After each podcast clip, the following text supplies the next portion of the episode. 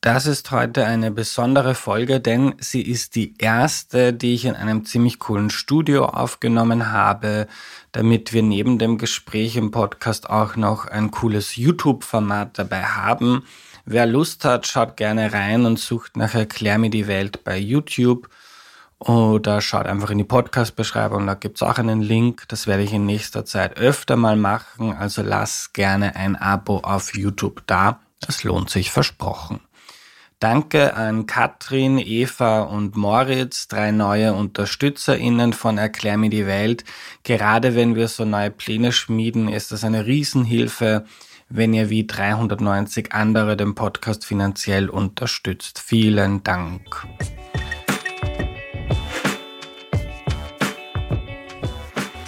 Hallo, ich bin der Andreas und das ist Erklär mir die Welt, der Podcast, mit dem du die Welt jede Woche ein bisschen besser verstehen sollst. Heute geht es darum, wie man sich auf TikTok etwas aufbaut und das erklärt uns Anna Striegel. Hallo. Hallo, freut mich. Hallo, liebe Anna, schön, dass du aus Tirol zu Besuch in Wien bist. Kannst du dich zu Beginn noch kurz vorstellen, bitte? Ja, hallo, ich bin die Anna Striegel, bin 25 und komme aus den Tiroler Alpen. Ich bin in so einem kleinen Kuhdorf groß geworden, sehr naturverbunden und habe schon sehr früh die Liebe zum Videoformat entdeckt und äh, das hat mich sehr lange begleitet, von Mobbing, wo ich mich abbringen habe lassen, bis hin nach LA, Hollywood und irgendwann habe ich dann den Mut gefasst, ähm, einfach mein Ding durchzuziehen und jetzt zwei Millionen Follower später sitze ich hier. Also du hast Videos aufgenommen früher und bist dafür gemobbt worden. Ja. Und hast dann irgendwie aufgehört damit. Ja. Ja, ich glaube, das kann jeder vielleicht in dem pubertären Alter nachvollziehen, dass man mit 14, 15 sehr darauf achtet, was die anderen denken. Man ist in so einer sensiblen Phase und äh, wenn du ja, mir war es egal, ich habe trotzdem meine Videos hochgeladen, aber wenn in der Pause Tag ein, Tag aus Leute deine Videos laut mhm. abspielen, mhm. sich drüber lustig machen, Lehrer zu dir hinkommen, sagen, oh, das ist doch peinlich, hör auf, das hittet anders und irgendwie habe ich dadurch dann mir gedacht, okay, ich spare mir diesen Stress und habe es dann einfach aufgehört und habe es aber schon viel bereut naja.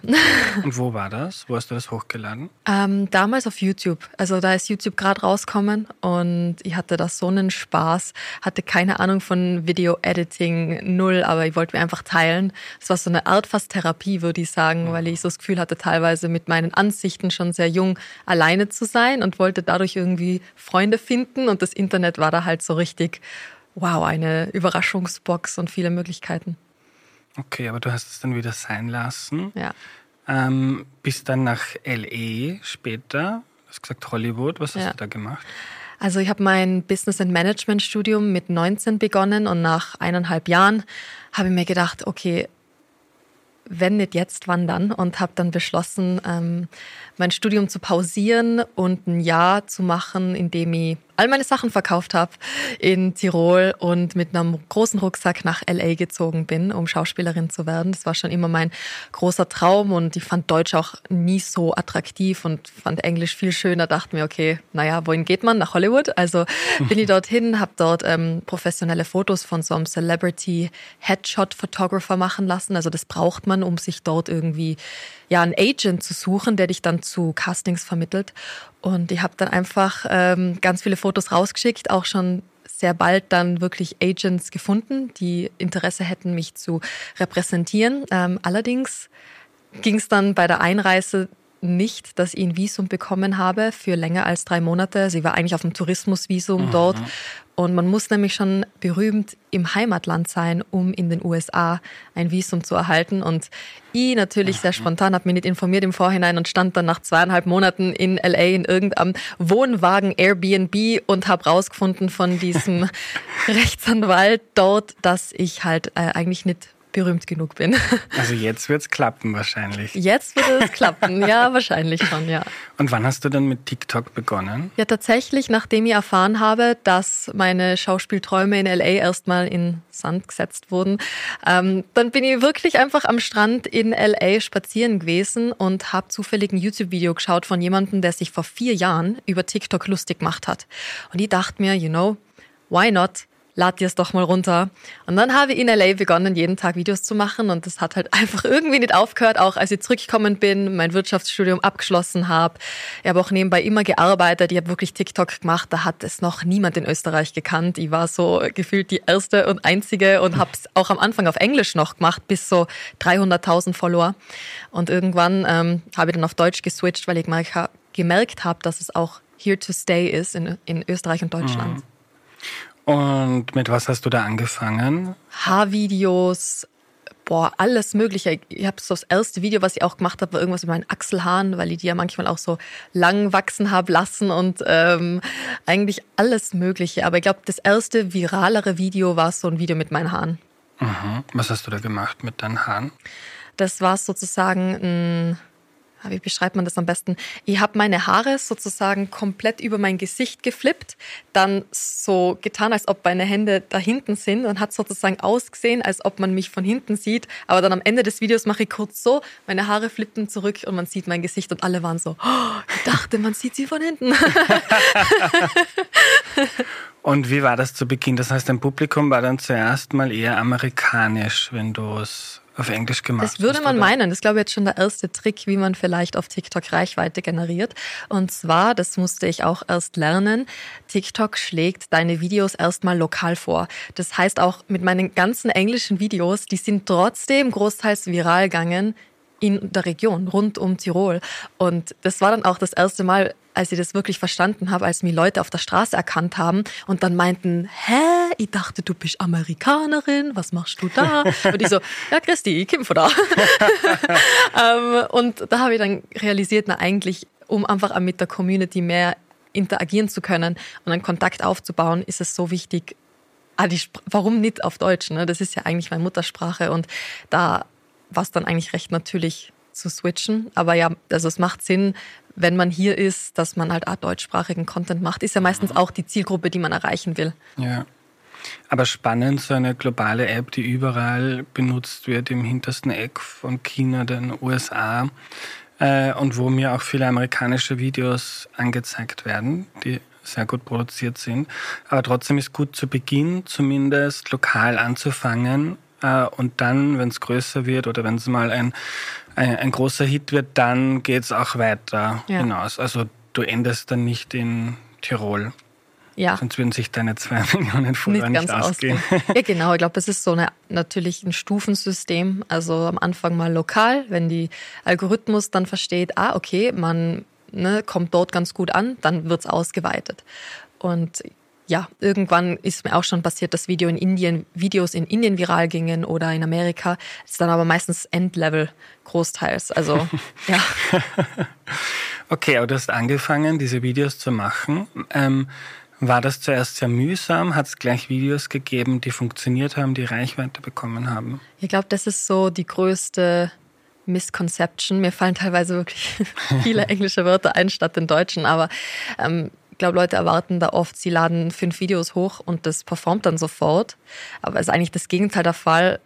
Und bei mir war es halt wirklich so, dass am Anfang ich, also ich bin heimgekommen von meinem Studium, dann habe ich gearbeitet und dann habe ich vier Stunden nur Videos gemacht. Und das hat sich halt, also am Anfang ne, alles gefloppt wenn ich mir das jetzt auch anschaue, denke ich immer so, ja, kein Wunder. ähm, aber damals war ich immer so, ich dachte mir einfach immer so, wow, That's amazing. Und ich glaube, das ist, was das Allerwichtigste ist, ist, dass man am Anfang immer sein Bestes gibt und man muss dann selber denken, das ist heute das Beste, was ich liefern hätte können. Und dann bin ich ins Bett gegangen. Und wenn man das langfristig macht, zwei Jahre, drei Jahre, irgendwann kriegt man dann halt wirklich so ein bisschen, ne, man, man hat es im Gespür. Ich kann auch teilweise einfach das nicht erklären, wenn jemand vor mir ein Video macht. Ich sehe sofort, mm, das und das und das wird alles anders gehen. Und das ist ja ständiger Lernprozess. Also mhm. das hört auch nie auf. Wie lange machst du das jetzt schon? Ich habe darüber nachgedacht, weil ich habe so eine Standard, Standardantwort, wenn mich Leute fragen, und wie lange machst du TikToks? Es waren jetzt eigentlich immer so zwei Jahre. Mittlerweile glaube ich, wenn ich ehrlich bin, sind es fast dreieinhalb Jahre, vier ja. Jahre schon. Also ja. oh, richtig, richtig verrückt. Und wie lange hat es gedauert, bis du gemerkt hast, okay, das kann funktionieren, ähm, ich gehe da jetzt all in? Wie meinst du funktionieren? Also du, du merkst, deine Videos kriegen immer wieder Reichweite und du hast das Gefühl, okay, vielleicht, wenn ich das weitermache, kann ich vielleicht irgendwann davon leben oder berühmt werden oder eine große ja. Reichweite haben. Ja, es ist lustig. Also man würde zwar von meiner LA-Story meinen, mein Ziel war so, berühmt zu werden, aber es ist wirklich so, dass ich das als Ausgleich zu diesem trockenen Wirtschaftsstudium gemacht habe und natürlich nach der Frustration mal mit Schauspielerin, das wird nichts.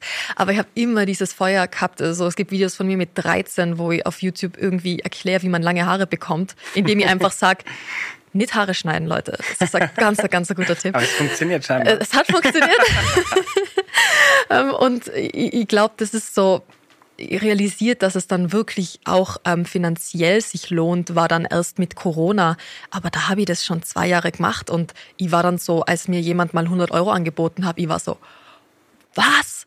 100 Euro? So, das war für mich so unvorstellbar. Ich meine, ich habe da einfach in einem Dirndl noch an einer Rezeption gestanden und mir von meiner Chefin alles Mögliche gefallen lassen und nur davon geträumt, vielleicht mal selber mein eigener Boss zu sein. Und ja, dass sich das dann jetzt so entwickelt hat, war ehrlich gesagt auch viele Zufälle, die natürlich von mir supported wurden durch dieses regelmäßige jeden Tag. Mhm. Egal was kommt, egal ob es regnet, egal ob es schneit, so. Ich war da und habe meine Videos gemacht. Ja. Äh, führ uns mal durch, wenn du jetzt ein Video aufnimmst. Ja. Ähm, weiß nicht, wann hast du geplant, dass du das nächste Video produzierst? Ähm, tatsächlich äh, ist das ein Prozess, an dem ich auch noch arbeite, weil dadurch, dass das jetzt so ein Business auch ist, ich glaube, das unterschätzt man, weil als Social Media Creator ist ja dein Job auch, dass du alles recht leicht wirken lässt. Du sollst nicht da sitzen und sagen, boah, ich bin so fertig, jetzt sechs Stunden Video geschnitten und am Ende floppt das. So, you know, das will ja niemand hören oder sehen. Und das ist ja immer lustig, wenn Leute sagen, ah, das ist dein Vollzeitjob. Und ich denke mir so, ja, ja, genau. Also probier's mal selber. Also ich glaube, viele würden nicht mit mir tauschen wollen, wenn sie mal eine Woche so erleben. Und ähm, ich glaube, das, was da aber das, das Wichtigste ist, ist dieses, dieser Gedanke da einfach, dass es etwas ist, das einem wirklich vom Herzen was gibt, weil sonst die ganze Energie, die da rausgeht aus mir, wenn ich das nicht zurückkriege, dann ja, aber das ist so der Prozess des Videomachens, ist einfach wirklich zu sagen, okay, was sind gerade vielleicht aktuelle Trends? Gefällt mir davon einer? Also es hat mal vor kurzem jemand mein Profil analysiert und dann einfach nur als Kommentar geschrieben, nicht viele Trends. Und äh, ich wollte nämlich auch immer ein bisschen meine eigene Nische kreieren und jetzt nicht nur das 0815-mäßige machen, weil ich glaube auch selber eine oft sehr ja, ein bisschen anderen Spin oder mein Kopf denkt manchmal anders, so wie jetzt vielleicht äh, die meisten. Das heißt, ich kann zum Beispiel jetzt vor kurzem, ich bin ins Fitnessstudio gegangen und da ist so eine Faszienrolle, die sich so dreht. Und mhm. ich habe da mal keine Ahnung, vor drei Jahren ein virales Video gesehen und mir gedacht, ah, ich könnte darauf reagieren, so tun, als würde ich nicht wissen, für was das ist und einfach die Leute mitnehmen in dem Prozess. Und ich habe heute gerade im Zug drüber reflektiert auf dem Weg hierhin das, das kommt einfach so. Also ich habe dann einfach diese Idee, aber ich glaube, dass das schon auch ein Muskel ist, der einfach trainiert wurde. Dieses mhm. spontane Chancen sehen, ah, das ist ein guter Hook. Also so dieses erste Bild, das man sieht, ist das interessant? Ist das irgendein Thema, das man anspricht, das viele Leute betrifft, ähm, das einfach viele Leute interessiert? Das ist, glaube ich, schon mal das Wichtigste am Anfang und dann natürlich diesen Spannungsbogen kreieren, dass man nicht gleich am Anfang alles hergibt, sondern man kreiert eine Storyline. Es ist eigentlich so, Filme machen in ganz extrem und ganz kurz. Ja, also wenn man sich mal deine Videos anschaut für Menschen über 30 wie mich, äh, also mir fällt ich muss mal die siebenmal anschauen, damit das ich irgendwie alles mitkriege. Ja, das ist der Sinn. Ja. Also es geht sehr schnell, du sagst, oh mein Gott, was heute passiert ist, meine Oma hat mir das gezeigt und dann sind wir dahin gegangen und alle, weiß ich nicht wie viele, 0,x Sekunden äh, Schnitte, ein ja. Schnitt, ja. Also das ist der Sinn, dass man es nicht nur einmal anschaut, sondern öfter. Warum? Weil der Algorithmus danach bewertet, mhm. wie hoch die Watchtime ist und die Watchtime wird dadurch generiert, wie oft Leute das Video vielleicht länger schauen als die volle Länge. Und das kreiert man dadurch auch einfach, ähm, ja, dass halt, dass man vielleicht beim ersten Mal schauen Sachen übersieht, weil man sich denkt, warte, das ist mir jetzt zu schnell gegangen. Das muss ich nochmal anschauen. Ja, das spielt man sozusagen in die Karten und äh, das ist schon mittlerweile bewusst. Am Anfang war es ehrlich gesagt einfach so, weil ich selber auch sehr schnell denke. Mhm. So, drei, ich kann drei Sachen gefühlt gleichzeitig denken. Und dann, wenn ich so ein Video aufnehme, dann habe ich so das Gefühl, okay, wie kann ich am meisten Infos in die kürzeste Zeit verpacken? Und ich merke, dass ich teilweise jetzt auch sehr ungeduldig bin mit Menschen, die lang um einen heißen Brei rumreden, weil ich mir denke, wir haben nicht lange Zeit auf der Erde. Keep it short. Ja. Das ist etwas, was ja manchmal dann so, wenn man auf jüngere Generationen schaut, kritisiert ah, die haben keine Aufmerksamkeitsspanne mhm. mehr. Aber ich finde es auf TikTok eigentlich faszinierend und auch bei dir, weil wenn ich jetzt eine Serie schaue, brauche ich oft 15 Minuten, bis ich zum ersten Mal lache oder irgendwie stimuliert wäre, werde. Und wenn ich TikTok aufdrehe, dann habe ich meistens innerhalb von ein paar Sekunden irgendwas, was mir gefällt. Also es funktioniert irgendwie total gut. Ja. Du hast gesagt, der Algorithmus bewertet das positiv, wenn man mhm. das öfter anschaut. Ist das offengelegt von TikTok ähm, oder ist das so ein Gefühl? Nee, also man hat auf TikTok als Creator schon Einsichtsmöglichkeiten. Es gibt das Analyse-Tool und da steht dann die Watchtime und man kann so Pi mal Daumen immer sagen, okay, wenn die Watchtime bei der Länge an Video, das wird auch immer anhand der Länge des Videos gemessen, die Prozente sozusagen, wie viel Prozent deiner Zuhörerschaft ist nach 50 Prozent des Videos noch da. Mhm. Wie hoch ist das Engagement? Wie viele Leute kommentieren? Wie viele Leute speichern das Video? Wie viele Leute liken es? Eigentlich so wie bei jeder Social Media Plattform. Es ist eigentlich gar nicht so ja, unterschiedlich. Mhm. Und hast du denn einen Durchschnitt? Also wie lange bleiben die Leute circa dran? Tatsächlich nicht, weil meine Videos teilweise komplett unterschiedlich mhm. lang sind und dadurch kann man das eben nicht so ganz fix festmachen. Ich, ganz ehrlich, es ist auch so, dass, glaube ich, manche Creators sind sehr so ähm, analytisch und die kann das auch sein, aber wenn es um die Zahlen geht, meine Erfahrung das ist, dass es viel wichtiger ist, so einen kreativen Kopf zu haben und mhm. die Sachen zu sehen und umzusetzen, als sich dann im Nachhinein über die ganzen Zahlen und Fakten zu ähm, den Kopf zu zerbrechen, weil dann fehlt irgendwie die Seele im Video. Mhm. Also es mhm. ist mir bewusst geworden, eine Zeit lang, wo ich einfach ein bisschen burnt out war und das Kreative nicht da war, da habe ich alles dann krass analysiert, so jede Sekunde und das ist auf die Dauer auch echt toxisch. Deshalb mhm. empfehle ich eigentlich jedem zu sagen, du kreierst Videos mit Herz, natürlich mit System. Ne? Da ist schon viel auch, was da dahinter steckt, wo ich ganz klar sagen würde, ja, wenn da Seele drin ist, dann bitte macht es trotzdem nach dem und dem und dem Schnittmuster oder ändert es das und das. Aber das kann man auch schwer genau jetzt auf, mhm. also schwer generalisieren. Ja. Äh, könntest du uns trotzdem Zahlen nennen? Was ist so ein gutes Video? Also über 50 Prozent äh, Wiedergabezeit wäre sicher gut. Da sieht man Aha. so einen schönen Graphen auf TikTok. Aha. Also über 50 Prozent ist gut. Die Videos haben bei dir 20, 30 Sekunden circa, aber schon auch mal mhm. 10 oder also es ist nicht festgelegt, aber mhm. meistens nicht über 30 tatsächlich, weil ab 30 kann man bei TikTok dann vorspulen und das ist natürlich weniger gut für die Watchtime. Mhm. Gibt aber auch genügend Creator, okay. die längere machen und es läuft auch. Also. Mhm. Wenn du sagst, so, es braucht Seele und System, mhm. die Seele hast du beschrieben, deine Kreativität und die Lust dran. Mhm. Das System, ähm, eine Hook ja. Also ich kenne das eigentlich aus der Musik, so dieser eine ja. Teil des Songs, so den man im Kopf hat. Ähm, Spannungsbogen, mhm. also nicht gleich verraten, wie es ausgeht, sondern eine Geschichte erzählen. Mhm. Was gehört noch ins System, Anna Striegel? Ah, abruptes Ende auch, weil Aha. du willst, also es ist Watchtime ein Parameter, aber genauso die Dropout-Rate und wenn das Ende abrupt kommt, dann ist es sehr unwahrscheinlich, dass Leute Aha. das Ende vorhersehen und vorher wegwischen. Aha. Das heißt, man lässt dann ein bisschen was offen oder was viele auch Creator machen und das habe ich auch schon öfter gemacht, ist, dass das Intro vom Video gleichzeitig das Ende vom Video ist und erst Sinn macht, wenn man es bis zum Ende geschaut hat und dann beginnt es aber von vorne, wodurch mhm. die Watchtime halt auch krass gepusht wird. Ja. Äh, jetzt auf Social Media Plattformen, die es schon länger gibt, ist es oft so, dass manche, also ich kenne es vor allem aus dem Medienbereich, die haben drauf gesetzt, zum Beispiel Buzzfeed auf virale Facebook-Posts. Ja. Ähm, irgendwann überlegt sich jemand bei Meta, wir ändern den Algorithmus und plötzlich sind die Fakt und 100 Leute werden entlassen.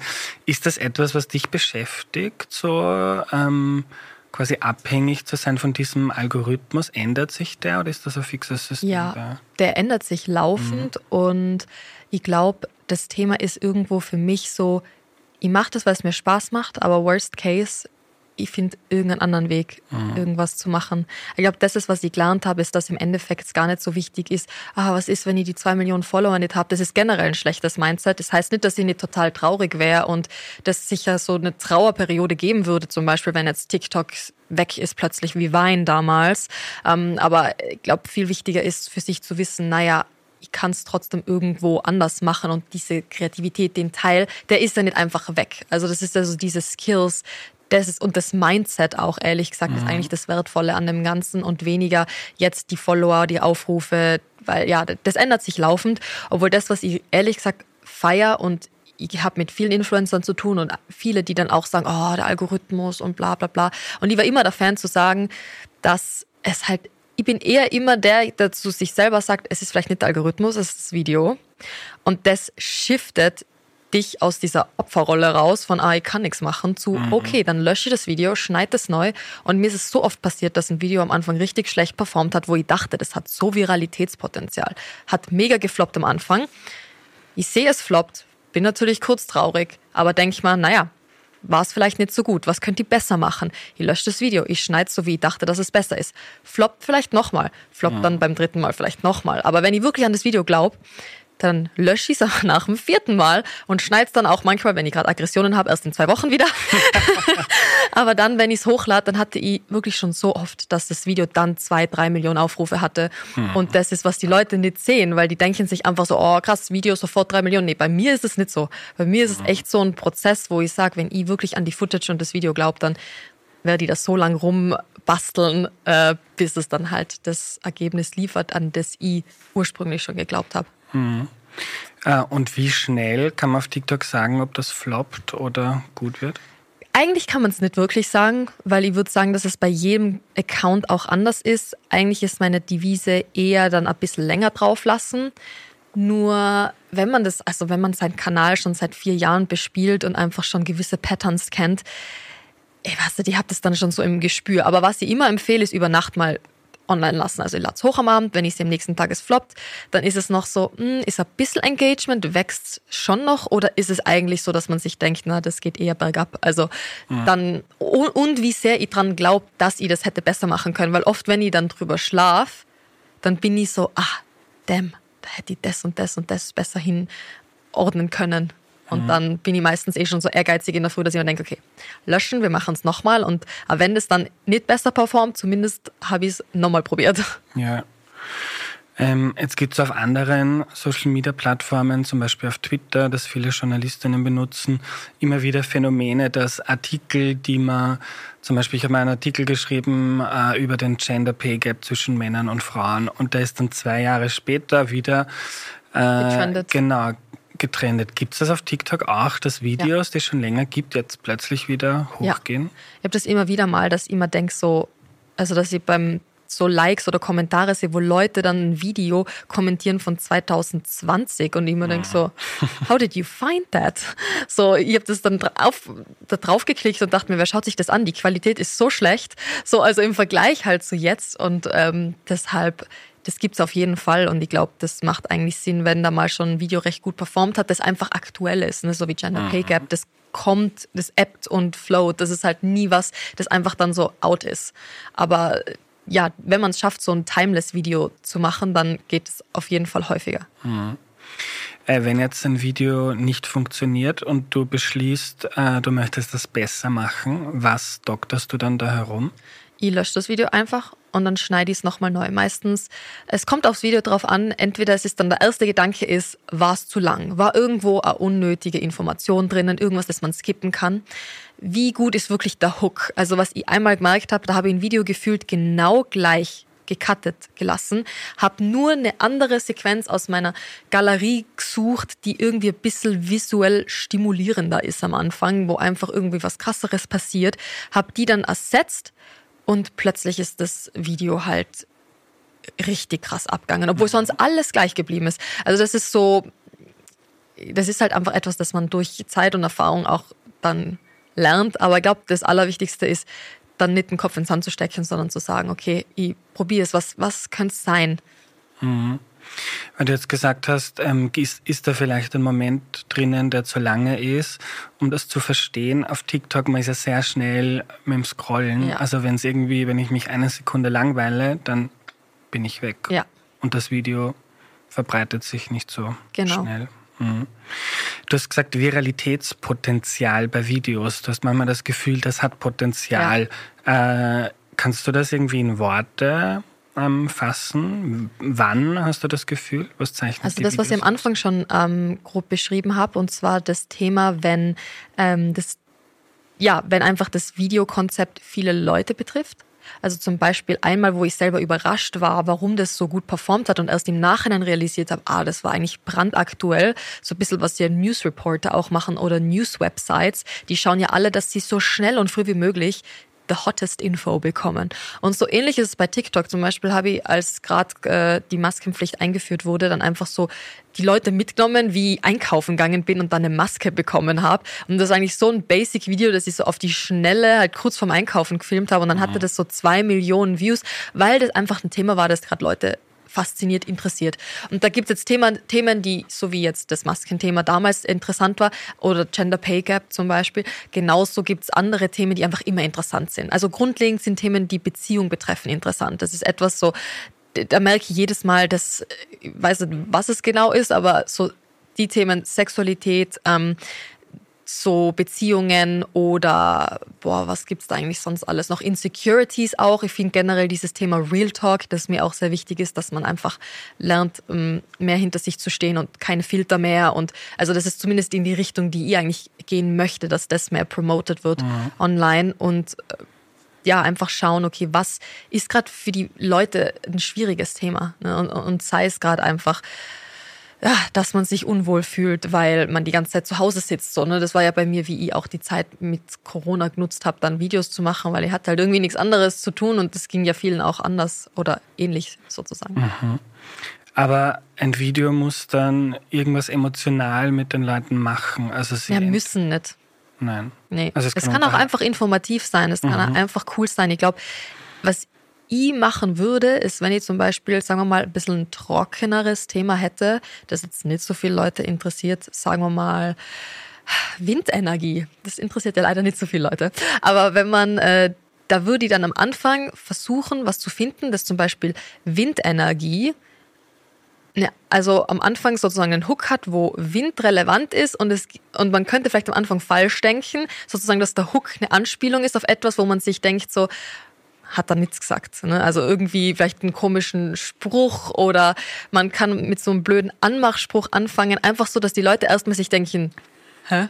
Mhm. Und dann geht's und dann findet man eine schöne Überleitung zu, warum ist es jetzt relevant, dass ihr weiterschaut und warum ist es ein wichtiges Thema. Und das sind, glaube ich, die wahren Master, weil es gibt so viele Leute, die Experten sind und eigentlich so wichtige und tolle Messages haben. Die haben oft nur nicht die Fähigkeit, weil das ja nicht ihr Bereich ist, das umzuwandeln in eine Chance, das zu verknüpfen mit einfach das, was die breite Masse irgendwie mhm. wirklich konsumiert. Wenn ich jetzt Ausschnitte aus dem Interview mit dir auf TikTok veröffentlichen möchte, hast ja. du dann Tipps, wie ich das am besten mache? Die Pausen wegschneiden? Ja, Pausen wegschneiden, so rasches Hin und Her, äh, wahrscheinlich mit auch irgendeinem tatsächlich bin ich ganz ehrlich, du würdest wahrscheinlich zu langsam reden. das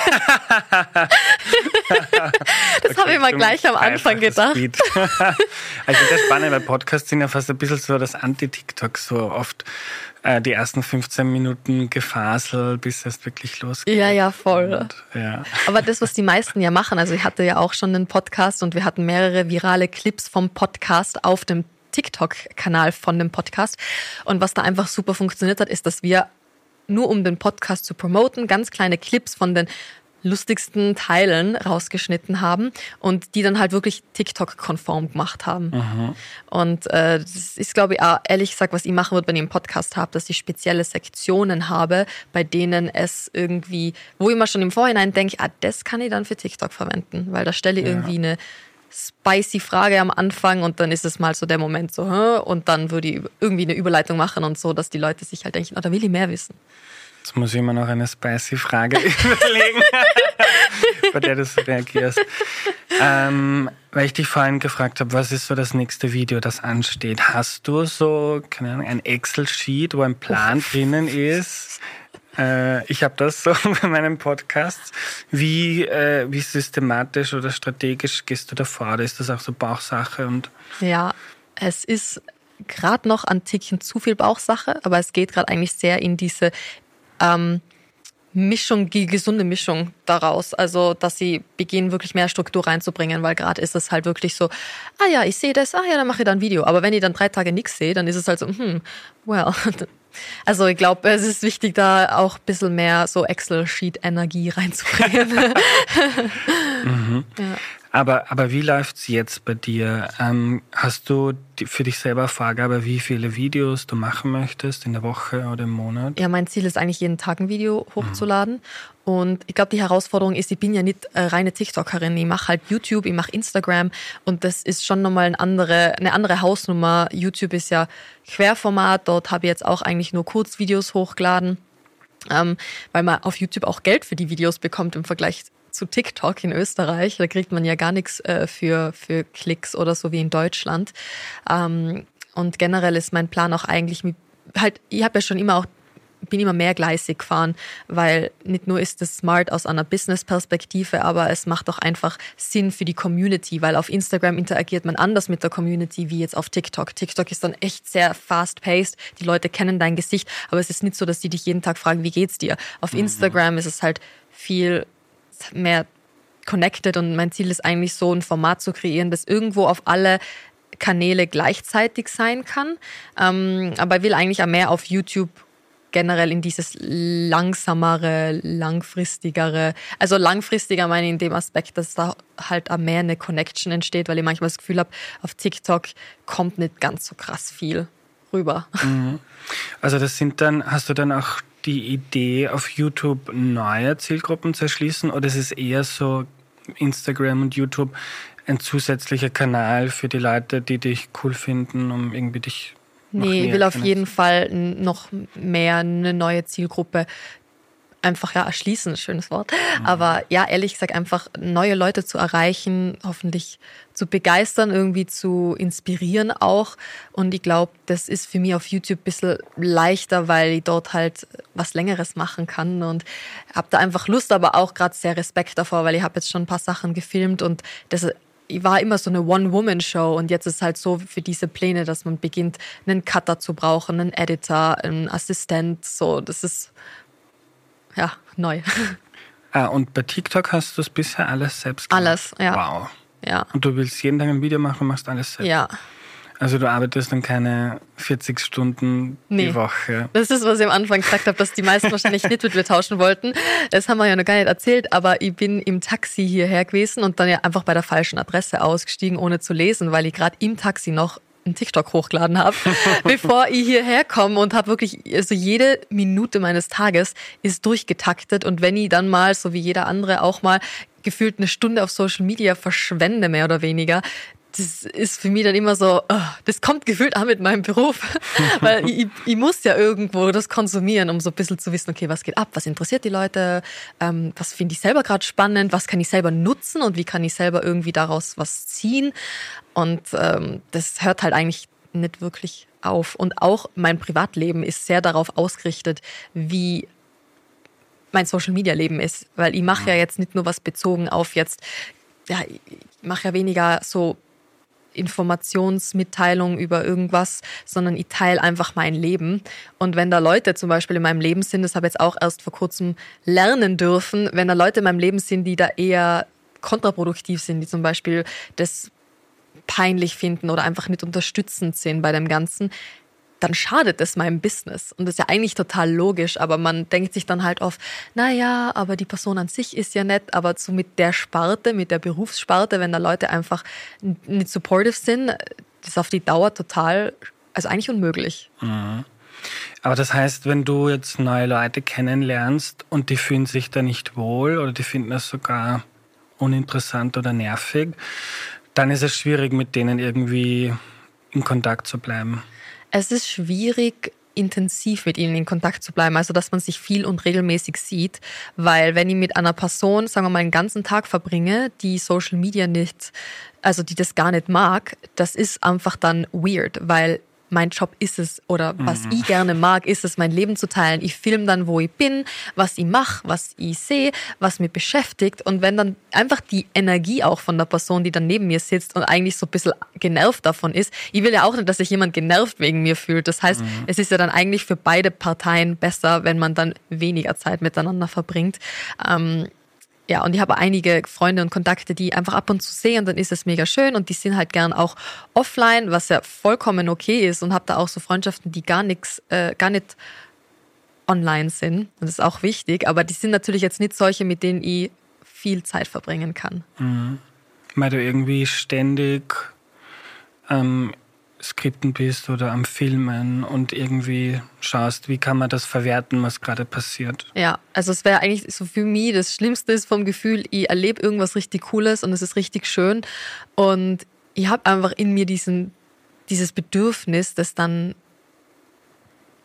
rauszugeben, so zu verschenken, diese Erfahrung, mhm. so mit zu, also anderen weiterzugeben. Und da ist es für mich immer richtig sad, wenn ich dann das Gefühl habe, ah, ich bin da jetzt und ich erlebe das und das ist eigentlich total eine tolle Message in der Erfahrung zum Beispiel und dann kann ich das halt nicht hochladen. Ähm, passiert ja eh so oder so oft genug. Also ist ja nicht, dass es nie passiert, aber deshalb könnt ihr auf die Dauer schwierig mit so jemandem lang. Mhm abhängen. Nimmt dir das manchmal auch etwas weg? Also ich denke jetzt zum Beispiel an einen Sonnenuntergang, der wunderschön ist, ähm, beim Wandern und dann schaue ich den an. Vielleicht bin ich einfach schon alt und konservativ und die Leute holen irgendwie ihre Handys raus und filmen das und ich finde es eigentlich schön, einfach nur da drauf zu schauen.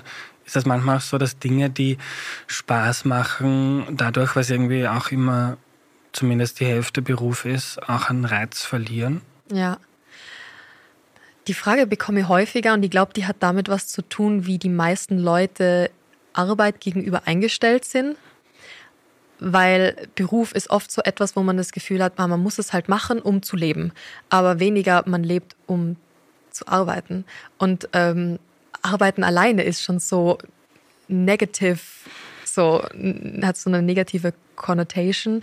Und ich habe so das Gefühl, wenn man jetzt ähm, für mich ich habe diese Momente, wo ich, das ist ja lustig, viele meiner Freunde sagen dafür, dass ich Social Media Creatorin bin, Video Creatorin, ich bin viel weniger am Handy als die, weil bei mir ist ständig Flugmodus. Also ich, wenn ich mein Handy gerade nicht aktiv nutze, um Sachen abzuarbeiten, dann ist mein Handy auf Flugmodus und dann greife ich das nicht an freiwillig. Also das ist ähm, schon so, dass ich da eigentlich sehr konsequent bin. Handy kommt nicht ins Schlafzimmer. So, das ist einfach auch so, da gibt's so Sacred Spaces, die unberührt bleiben müssen, weil sonst würde ich das natürlich auf die Dauer nicht aushalten.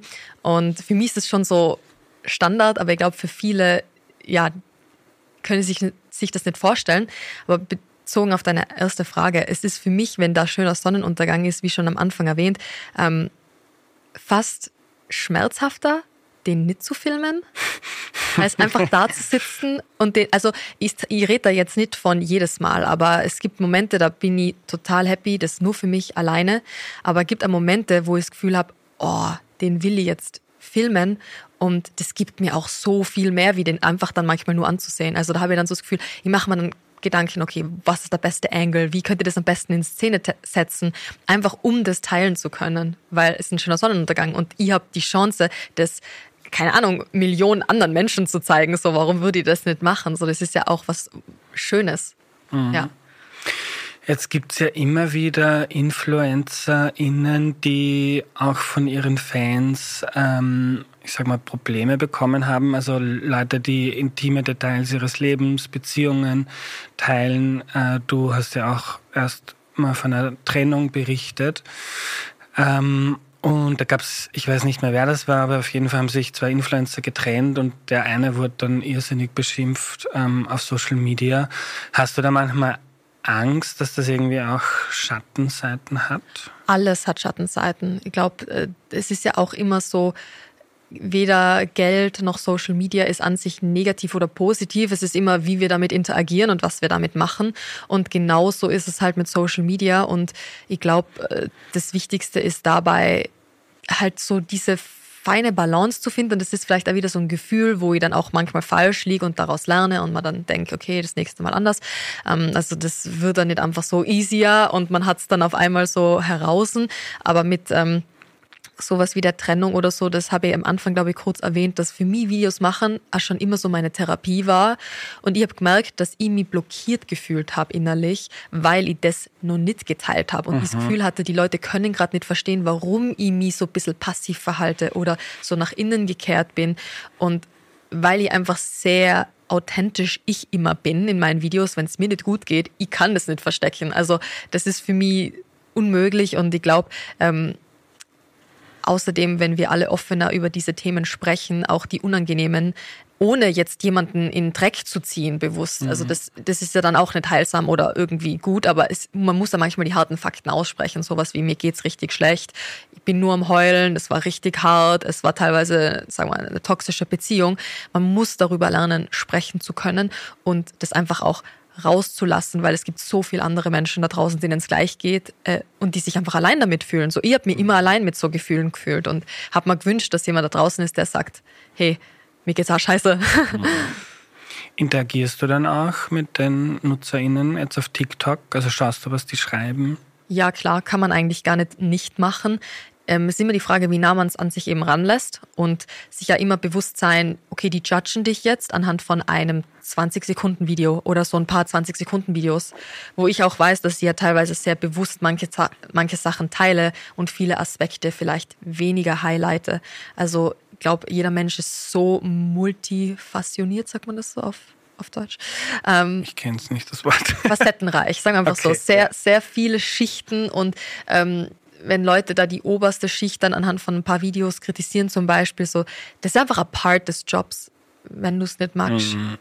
you don't have to do it. Aber Leute da draußen werden dich immer judgen. Ich glaube, das ist, was ich schon mit diesem Mobbing gelernt habe, was mir eigentlich, mir hat Mobbing gut getan, also nicht im Moment, aber jetzt im Nachhinein, wenn ich nicht schon so früh damit umgehen hat, hätte müssen, dass es so viele Leute gibt, die einfach nur unzufrieden sind und sich deshalb dann irgendwie über dich lustig machen. Mhm ja, dann wäre ich nie da, wo ich jetzt bin. Ja.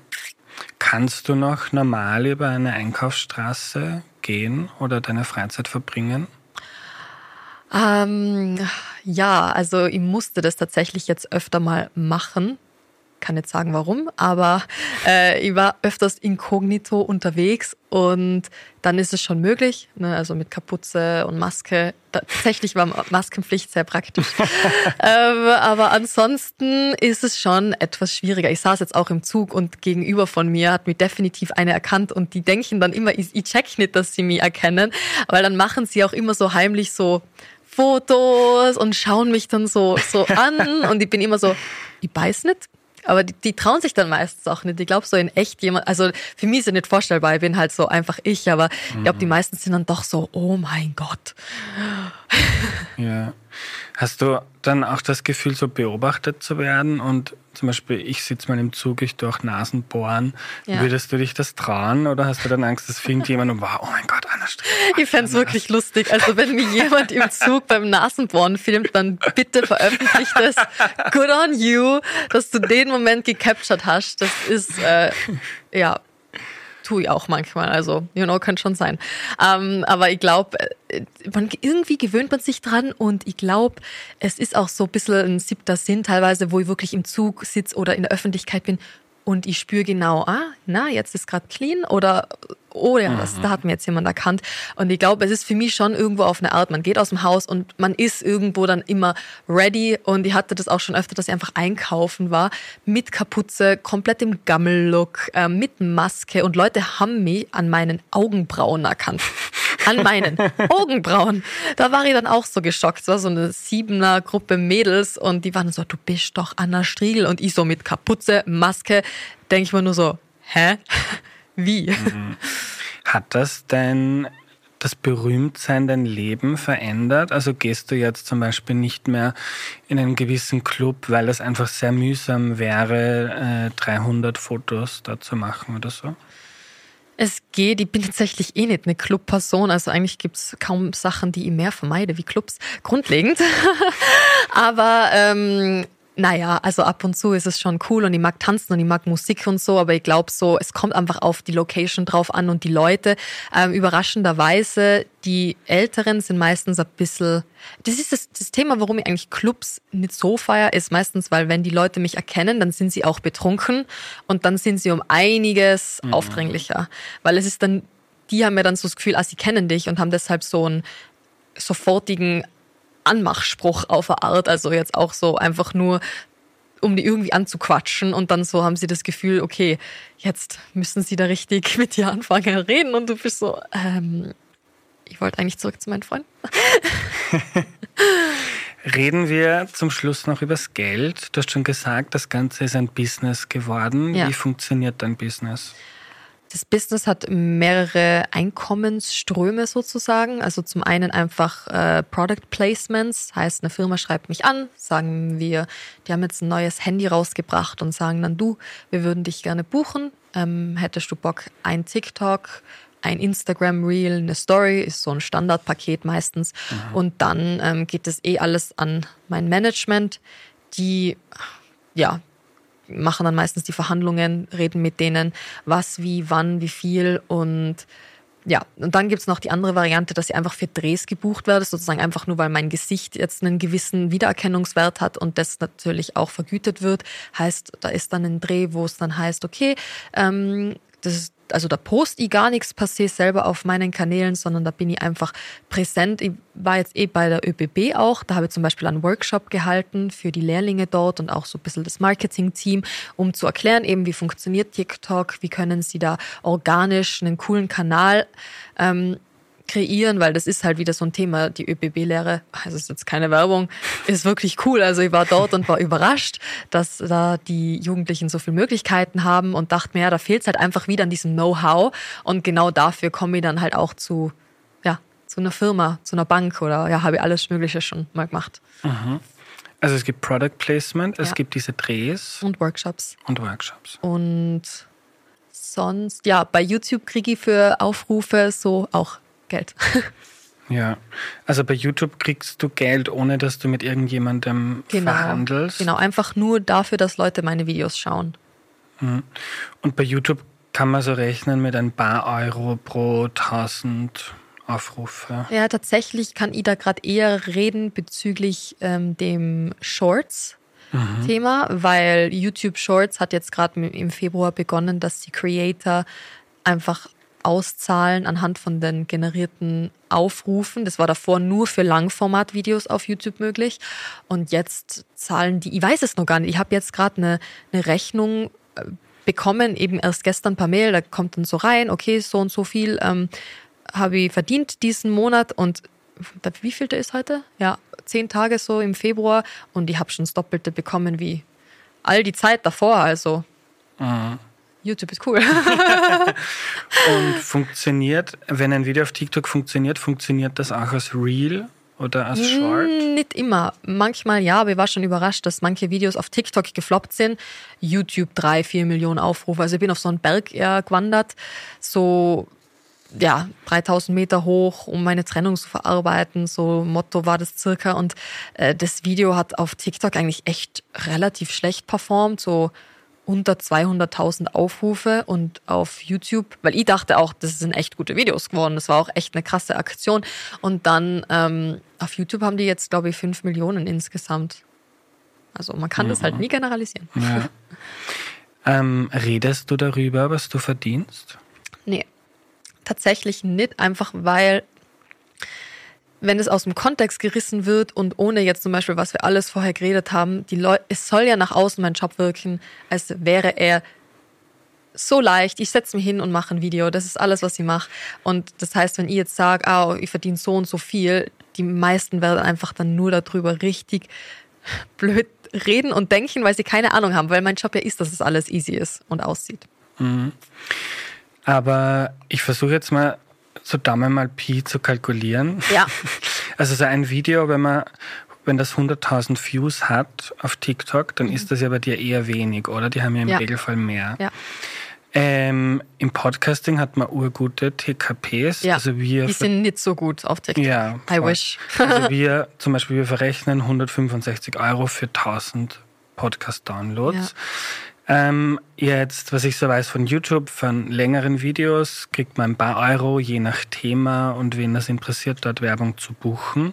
Ja. Ähm, wenn du jetzt Product Placement machst, wirst du sicher eine mittlere zweistellige Summe das ist pro gut, 1000 gut geraten. Views. Ja, also so 50. Also 50 Euro, Euro pro Tag, genau. No. Nee, das wäre nee. ja richtig krass. Ja, ja, voll. Oh mein, oh mein okay, Gott. eher 10, so? Wenn überhaupt. Mhm. Also TikTok TKP ist mhm. uh, not that great. Um, ja, nee, also ich weiß, dass wir das auch mal gerechnet haben, dass halt jede Plattform besser ist, TKP-technisch als TikTok. Also ich habe auch ja schon sehr früh begonnen, dass mir dann Firmen gebucht haben und wirklich, ich habe mal für ein Werbe, das kann ich sagen, das ist jetzt auch ewig her, für einen Werbepartner ähm, TikTok gedreht. Das hatte drei Millionen Aufrufe. Das Unternehmen war damals noch so ein kleines Startup, äh, AirUp, kennen vielleicht ein paar diese Trinkflasche ohne ähm, Geschmack, also mit Fake-Geschmack sozusagen. äh, und die haben mir 1000 Euro gezahlt dafür und das ist halt für drei Millionen Aufrufe. Da ging das ganze Video nur um diese Flasche, ja. mit allen Funktionen erklärt und das Video, ja, also das ist halt jetzt, im Nachhinein schon, schon krass, weil da würden die Firmen so viel zahlen. Allein für, für einen TV-Werbespot, was die wenigsten wissen ja, was da eigentlich für Geld dahinter steckt, wie viel Firmen zahlen, ja. einfach nur für so einen 20-sekündigen TV-Werbespot. Und dagegen sind ja die ganzen Preise von Influencern eigentlich ein Klacks. Ja, aber nur für Leute, die sich damit nicht beruflich ja. beschäftigen, um das jetzt umzurechnen wenn, also 10 Euro TKP ist dann schon viel, wenn es 100.000 Aufrufe wären, dann wären das 1000 Euro. Ja. Nur damit man ein bisschen Kontext hat. Aber du kannst vermutlich sehr gut schon davon leben. Ja, auf jeden Fall. Also seit im Jänner 2021 habe ich mein Studium abgeschlossen und danach war ich heilfroh, weil dann konnte ich mich mal nur darauf fokussieren und habe da dann auch meinen Job gekündigt. Was war dein Job da? Rezeptionistin damals noch. Mhm. Spannend. Äh, noch eine Verständnisfrage. Spielen Follower auf TikTok ähm, spielen eine deutlich weniger große Rolle wie jetzt auf Instagram zum Beispiel, oder? Ja. Also, je nachdem, was meinst du mit spielen eine Rolle? In welchem? Äh, also zum Beispiel auf dem, auf dem sozialen Medium, auf dem ich am aktivsten bin, auf Twitter, erreiche ich meistens nur Leute, die das abonniert haben, was ich, also die mir folgen. Ja. Äh, auf TikTok hast du die Möglichkeit, ohne Follower, idealerweise, wenn das super ist, das Video, ja. dass das viral geht und eine Million Leute sehen, mhm. obwohl mhm. du nur 100 Follower hast. Ja. Äh, wie viel bringen dir, unter Anführungszeichen, deine zwei Millionen Follower? Also, wie ich das gerne betrachte, ist, dass zwei Millionen Follower mein Gesicht gesehen haben und sich gedacht haben, der folge Insgesamt habe ich wahrscheinlich, also wahrscheinlich, habe ich sicher so eine Milliarde Views, heißt eine Milliarde Leute haben an sich mein Gesicht schon gesehen, aber das sind die Leute, die halt wirklich converted sind sozusagen. Irgendwie arg, oder? Der Gedanke, dass so viele Leute. Ja, also natürlich nicht eine Milliarde einzelne Leute, weil ja, viele Leute sehen ja mein Gesicht aber regelmäßig. Viele Millionen. Ja, schon viele Millionen. Also ich kann, also das fühlt sich ja teilweise für mich absolut surreal an. Oder auch wenn meine Omi wird richtig oft erkannt. ne? Und äh, das ist für die auch jedes Mal ruft sie mich an. Ja, ich war jetzt auf der Almhütte und der Koch, der wollte ein Bild mit mir. so ist das dann immer. Und ich bin immer so, ah, okay. Macht die auch äh, Werbedeals, deine Oma? Nee, tatsächlich äh, noch nicht, obwohl sie schon jetzt öfter auch angefragt wird. Wirklich? Vielleicht mal in der Zukunft, ja. Oh, wow. Ja. Cool. Die erste Oma-Influencer, oder? Das, das, stimmt. Ja, obwohl es hat schon mal eine gegeben, die ist leider verstorben vor eineinhalb Jahren. Aber ja, die Omi ist da einfach super offen, die liebt das. So cool. Anna, wir kommen zum Ende. Wenn Leute, die uns zuhören oder zuschauen, gerne auf TikTok durchstarten möchten, ja. wir haben eh viel drüber geredet, aber was kannst du noch mitgeben für den Beginn?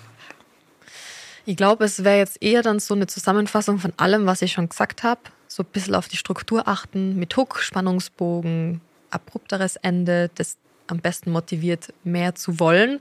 Gleichzeitig auch dieses Regelmäßigkeit, wirklich, also das ist wie ein Muskel, den man trainiert. Das wird am Anfang nicht klappen. Ich glaube, das Wichtigste ist, die Leute mit falschen Hoffnungen hinzuschicken, weil auch wenn dann ein Video mal viral geht, naja, das ist so wie in der Musik, wenn du ein One-Hit-Wonder bist. Das ist halt cool, dass ein Song von dir mal viral ist, aber deshalb bist du noch nicht ein, nicht ein Gesicht, das die Leute wiedererkennen und das an gewissen einen gewissen Mehrwert hat oder Mehrwert klingt so falsch, aber halt so ein Wiedererkennungswert, das ist das mhm. Wort. Und ich glaube, das Ziel ist, dass Leute dein Gesicht irgendwann sehen und sich denken, ah, das Video von der will ich sehen, ah, das finde ich cool. Und das heißt einfach dann nicht aufgeben, dranbleiben und etwas finden, das dich auch selber so motiviert, darüber viel zu sprechen, dass es andere mitreißt. Weil ich glaube, viele Leute springen dann auf diesen Mainstream-Zug auf, der halt gerade cool ist, was gerade im Trend ist eben. Und ich habe immer für mich gespürt, naja, okay, dann machst du das, was alle machen what makes you different? Was macht mhm. dich besonders?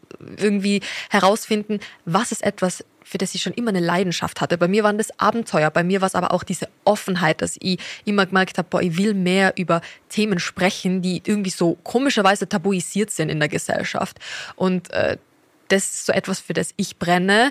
Und das ist das, was mir einfach endlose Energie liefert, wodurch ich dann nicht einfach müde werde. Weil wenn du beginnst, TikTok zu machen, nur aus dem Prinzip, du willst jetzt Fame werden, das hat man eh schon hundertmal gehört, dass das nicht funktioniert. Aber ich glaube, so wie du, wenn dich die Themen nicht ehrlich irgendwo interessieren würden, dann wärst du nicht an dem Level, wo du jetzt bist. Mhm. Ich glaube, das ist eigentlich das Allerwichtigste, ob man da wirklich, wirklich brennt für das, was man da jetzt machen möchte und zeigen möchte. Liebe Anna, danke, dass du diese endlose Energie, die man irgendwie von der ersten Sekunde an hat sehen können, heute jetzt ein bisschen mit uns geteilt hast. Vielen Dank. Danke für die Einladung. Was nehme ich mir mit? Sehr, sehr viel. Für mich ist TikTok ein ziemliches Rätsel und Anna hat mir geholfen, es besser zu verstehen. TikTok erreicht immer mehr Menschen und wer die Welt verstehen möchte, wie wir hier bei Erklär mir die Welt, der muss auch auf dem Laufenden bleiben, was sich in dieser Welt so tut und wie viele hunderte Millionen dieser Welt wahrnehmen durch Social Media. Ich fand faszinierend, wie sehr TikTok bei Anna eine Wissenschaft ist, das abrupte Ende der Videos, die Hook, also der eine spannende Moment, der Spannungsbogen, die Kreativität. Es gibt ja dieses Klischee vom Influencer, der nichts können muss, außer sich selbst zu filmen. Aber Anna hat uns heute, glaube ich, ganz eindrücklich gezeigt, dass da sehr, sehr viel dazugehört und dass sich das auch ziemlich auf das eigene Leben auswirkt. Ich werde in nächster Zeit öfter mal Creator von Instagram, YouTube oder TikTok zum Gespräch einladen, einfach weil mich das gerade selbst sehr interessiert. Wer also Tipps oder Wünsche für Influencer hat, schreibt mir gerne. Nächste Woche gibt's gleich wieder ein Podcast-Gespräch, das auch mit Video auf YouTube landet. Und zwar mit Markus Reisner vom Bundesheer. Wir sprechen über ein Jahr Ukraine-Krieg. Am besten gleich jetzt auf YouTube und suche dort nach Erklär mir die Welt und lass ein Abo da, damit du in der Zukunft keine Videos verpasst. Wenn du Erklär mir die Welt wichtig findest und es dir leisten kannst, unterstütze den Podcast bitte auf erklärmir.at. Danke Valentina Pfattner für die Mitarbeit, an Missing Link für die Vermarktung und an Audio Funnel für den Ton. Und danke euch fürs Zuhören. Wir hören uns nächste Woche. Euer Andreas.